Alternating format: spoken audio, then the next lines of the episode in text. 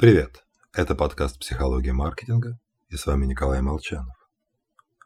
В 1957 году Джеймс Викари провел необычный эксперимент.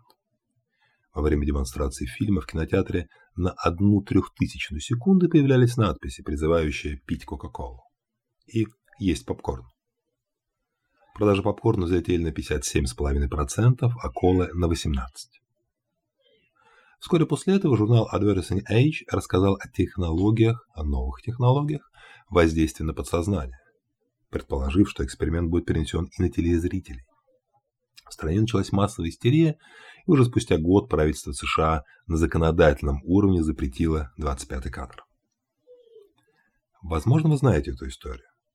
Мне ее рассказали еще в 11 классе, и я по-прежнему иногда слышу о ней хотя уже в 1962 году Викари признался, что исследование было всего лишь трюком.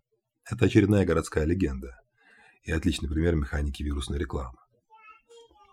Хотя, ну, вам, признаюсь, повлиять на поведение через подсознание возможно. Зайнц и Мерфи демонстрировали участникам древние китайские диаграммы, а перед каждой – улыбающееся или нахмуренное лицо. Оно появлялось всего на 4 миллисекунды, и никто из испытуемых его не заметил а вот отношение к символам менялось. И диаграммы, перед которым показывали позитивный смайлик, нравились больше. Когда ставили нахмуренное лицо, поменялось отношение к символу. При этом влияние лиц на оценку исчезло, когда их стали показывать в течение одной секунды, то есть когда информация стала доступна на сознательном уровне.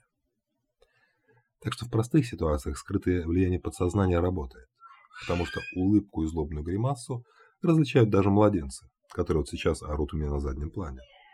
Вот о врожденной способности распознавать логотип Кока-Колы у нас пока нет. Всего вам хорошего.